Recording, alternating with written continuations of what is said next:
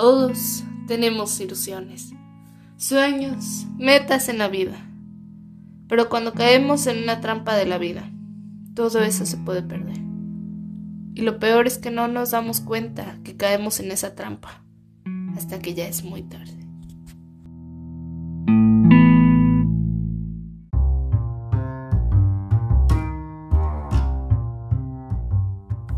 Hola, bienvenido a un nuevo episodio de Los trampas de la vida, el podcast donde hablamos acerca de problemas de adolescentes, cuáles son, por qué los tenemos, pero más que nada cómo evitar caer en estas trampas que nos pone la vida.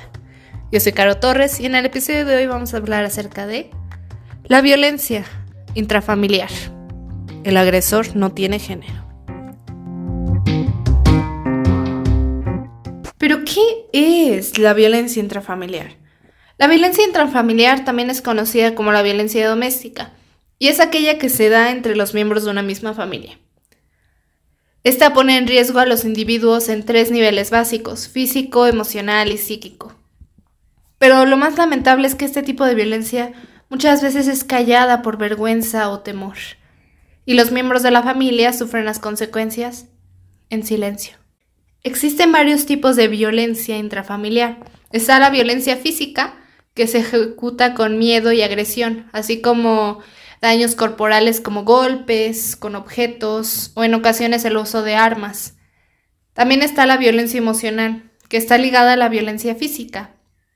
Se hieren las emociones a través de humillaciones, insultos, amenazas, manipulación emocional, y esta puede afectar mucho la autoestima de la víctima.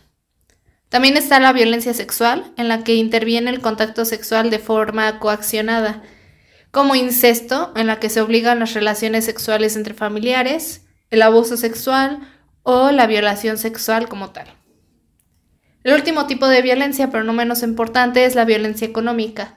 Esta se refiere al exceso de dominio económico dentro de una familia. Es decir, se pone una manipulación sobre la víctima por medio de restricciones financieras y de bienes materiales.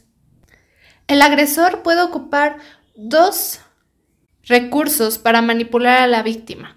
Uno de ellos puede ser conductas para el dominio y el control, como aislamiento, ya sea impedir, controlar o supervisar la vida social de la víctima, limitar lo que hace y dice, e supervisar su acceso a la información, en algunos casos hasta prohibir el uso de métodos anticonceptivos.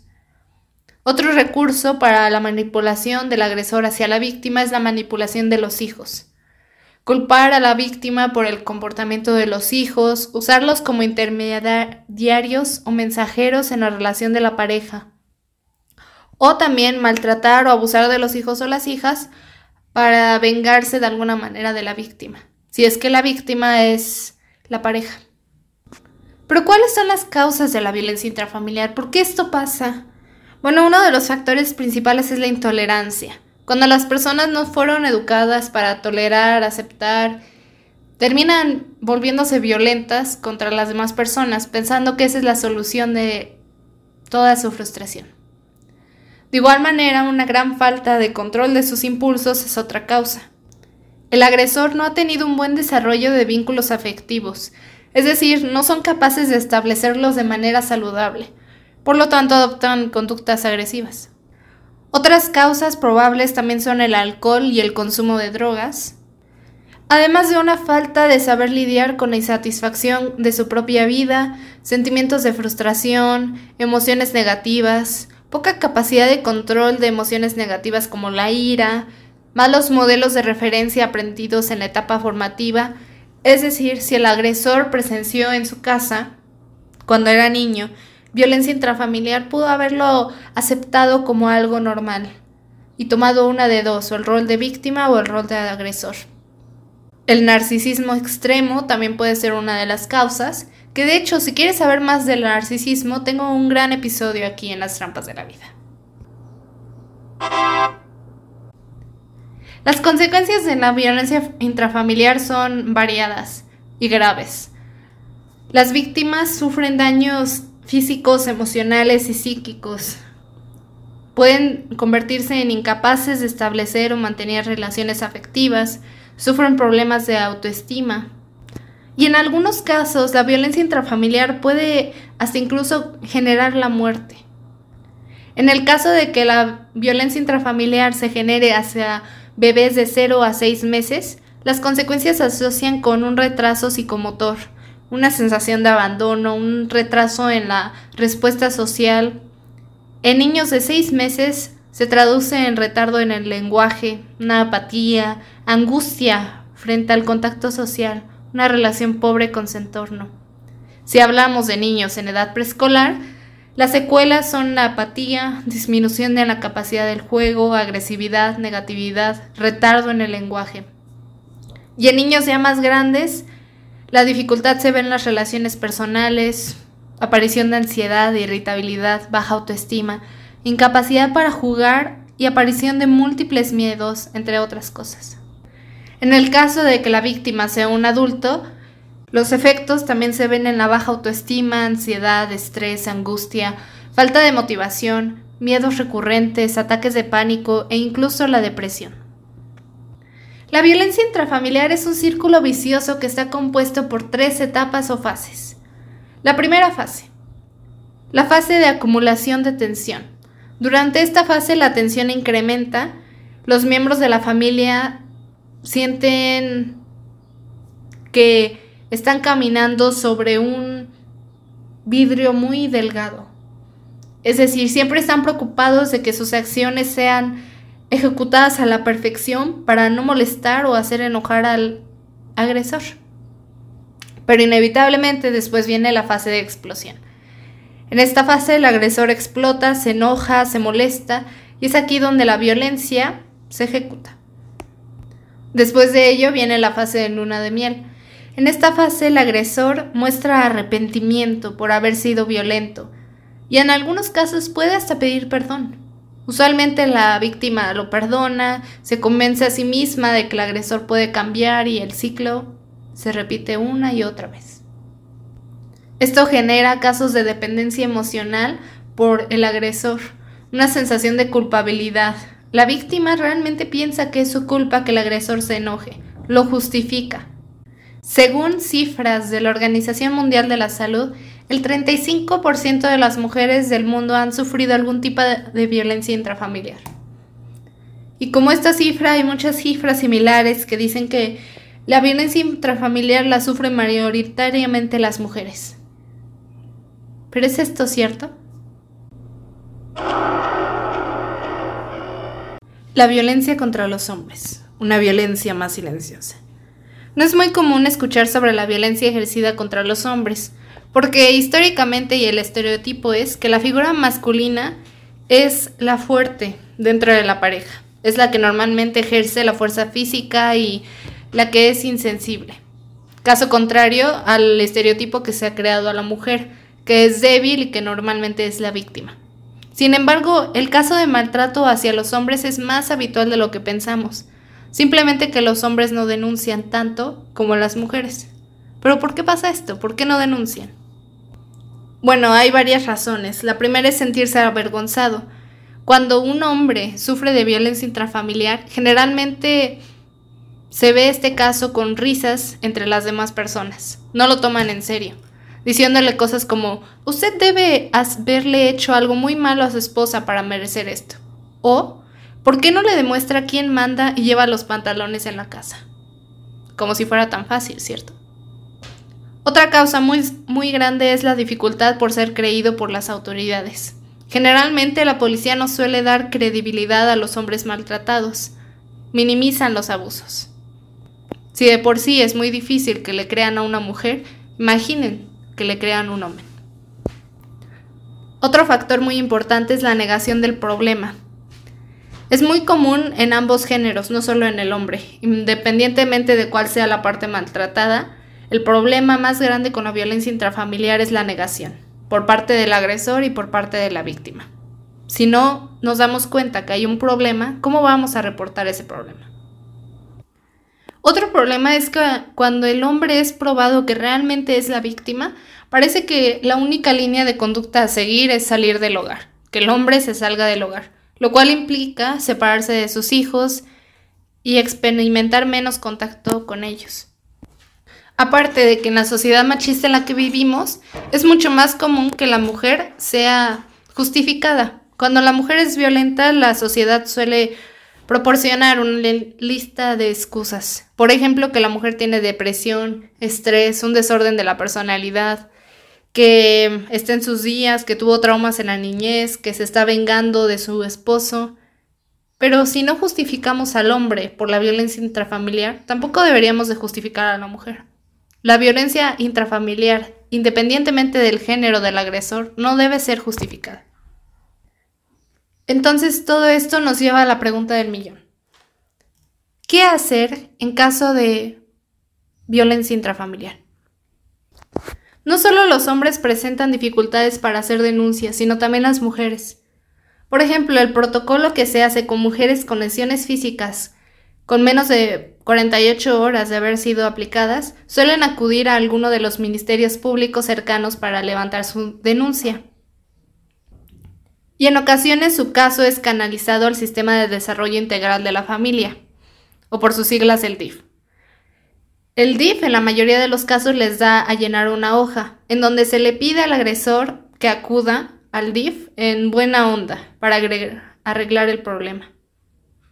Esto solo provoca que en futuros episodios de violencia las mujeres prefieran no denunciar. Bueno, si les van a dar la misma hoja, yo tampoco denunciaría. Prácticamente si después de un episodio de violencia vas al Ministerio Público sin ningún tipo de orientación, no vuelves a denunciar. Sientes que de todas maneras no sirve de nada. En otros casos, la mujer no se anima a ir a denunciar, pero son los vecinos u testigos de las agresiones físicas quienes llaman a la policía. Cuando llega la policía, en varios casos, se suele preguntar a la mujer agredida frente a su agresor si desea que se lo lleven, esto solo las coloca en una nueva situación de indefensión, en una situación vulnerable. Muchas prefieren que no se lo lleven por miedo, porque si se lo llevan de todas maneras solo puede pasar un máximo de 48 horas en el torito o pagar una multa de 700 pesos para salir. El agresor regresará a la casa y la va a golpear, obviamente. Por ende, para ellas representa un riesgo decir que sí cuando llega la policía, Muchas tienen miedo de que se lo lleven, sabiendo que de todas maneras va a regresar. Y es entonces cuando los testigos que llamaron a la policía en primer lugar se van contra de ellas. Ay, llamamos a la policía y ella dijo que no. Piensan que ella tiene la culpa de alguna manera por no denunciar. Lo que no saben es lo que pasa después de que llega la policía, que es básicamente nada. El agresor regresa a su casa como si nada y el ciclo se repite otra vez. Sin embargo, lo que muchas mujeres no saben es que cuando acuden al Ministerio Público a presentar una denuncia por violencia intrafamiliar, el Ministerio Público está obligado a abrir una carpeta e iniciar una investigación, cosa que nos pasa siempre. Además, la víctima puede solicitar que un médico legista la reviste y certifique las lesiones, así como atención psicológica. Ambos pueden ser un antecedente en caso de que existan futuros episodios de violencia, y ahí podemos tomar una acción legal. La sanción que existe en México para aquellos que ejercen violencia en su familia puede ser de 1 a 6 años de prisión o la pérdida de derechos que tenga respecto a la víctima, por ejemplo, la patria potestad, tutela, alimentos, y se decretarán las medidas de protección necesarias, ya sea una orden de restricción o algo similar. Cuando estaba buscando recursos para las víctimas de violencia intrafamiliar, me parecieron una cantidad innumerable de recursos dirigidos a mujeres, lo cual solo fomenta lo que les estoy diciendo. No toman en cuenta que hay hombres también que están sufriendo de violencia intrafamiliar y que no saben a dónde acudir. La mayoría de los teléfonos de atención contra el maltrato están enfocados a las mujeres. Al igual, los hombres se enfrentan a una ausencia de apoyo legal, a no existir una ley específica que los proteja. Entonces, ¿qué puede hacer un hombre maltratado? ¿A dónde puede acudir? Hay dos instituciones importantes a las que los hombres maltratados pueden acudir. Una es el AIGE, son las siglas por la Asociación de Hombres por la Igualdad de Género. O también pueden asistir a AOMTE, que se trata de la Asociación de Hombres Maltratados y Denunciados en Falso o Instrumentalmente donde se les asesora y se les ayuda a gestionar este tipo de situaciones de violencia. La realidad es que muchos hombres no denuncian y la falta de teléfonos de atención o de legislaciones específicas solo hace que muchos hombres maltratados se sientan desamparados cada año, pensando que su situación no tiene salida y que ya ni modo. Pero si tú te encuentras en esta situación, por favor no guardes silencio. Acude a estas dos instituciones, busca ayuda. Siempre hay una salida. En el caso de las mujeres hay una muy buena institución que también las asesora de manera legal y un seguimiento jurídico en materia penal a este caso. Se trata del Centro de Atención a Víctimas de Violencia Intrafamiliar, o el CAVI. Ellos tienen una atención telefónica que es el 53 45 55 98. Ellos abogan por ti y te ayudan a tramitar medidas de protección médica de emergencia prevista y te proporcionan con atención psicológica. Pero si eh, después de escuchar este podcast te das cuenta que tú no eres la víctima de violencia intrafamiliar, pero alguien que conoces, un amigo, un compañero de trabajo, un familiar, ¿qué puedes hacer? Lo más importante es escuchar a la víctima, brindarle el apoyo, no juzgarlo. Incluso si la víctima que te está platicando todo esto es un hombre, recuerda que es posible. Deja de lado todos los estereotipos que la sociedad nos ha enseñado él también puede estar en problemas.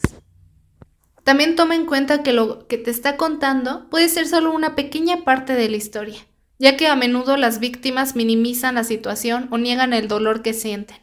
Si la víctima decidió hablar contigo, lo que te cuenta solo es la punta del iceberg de lo que está ocurriendo. La violencia que está viviendo es mucho peor de lo que te está contando. Sé paciente y respeta su decisión.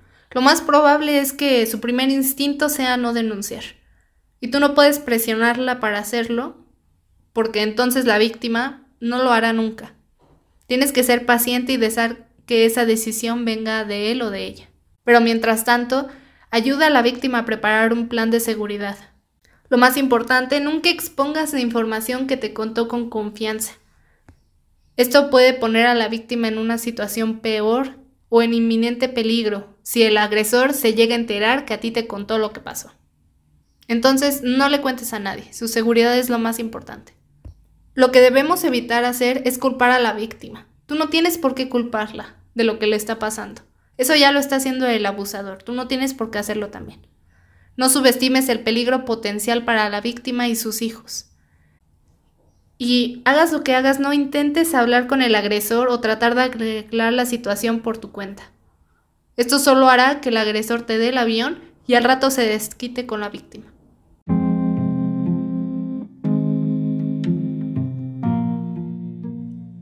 Pero vamos a lo más importante. ¿Cómo prevenimos llegar a esto? ¿Cómo podemos prevenir la violencia intrafamiliar? Bueno, primero que nada hay que conocer las señales de abuso para poner un alto antes de que se vuelva un ciclo vicioso. Normalmente la violencia intrafamiliar empieza con un pequeño insulto, después con un jaloneo que pareciera ser nada y ya después va a los golpes. Desde el insulto tú tienes que salirte de esa relación. Nadie tiene por qué tratarte de esa manera. También es muy importante que consideremos que todo viene desde la crianza. Hay que educar con métodos de crianza que no requieran de violencia. Es decir, cuando tú le pegas a tus hijos, ¿qué les estás enseñando? Que la única forma de resolver los problemas de ira, los problemas, una discusión, es con la violencia, cuando realmente no es así. Tienes que informarle a tus hijos sobre los tipos de abuso. Sí, no es un tema muy agradable de cuál hablar, pero ellos tienen que estar informados para poder reconocerlo en el momento.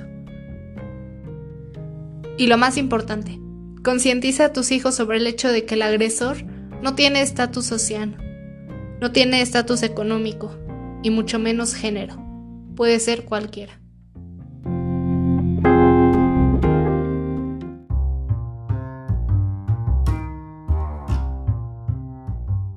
Gracias por escuchar este podcast, Las trampas de la vida. La violencia intrafamiliar. El agresor no tiene género. Suscríbete si me estás viendo desde YouTube, Spotify, Apple Podcasts o las otras seis plataformas en donde este podcast está disponible. Sígueme en mi Instagram, yo soy arroba las trampas, guion bajo de, guion bajo la, guion bajo vida. En donde les posteo contenido más profundo acerca de esos temas y ahí pueden sugerirme de qué tema quieren que hable en futuros episodios. Gracias por escuchar este episodio. Bye.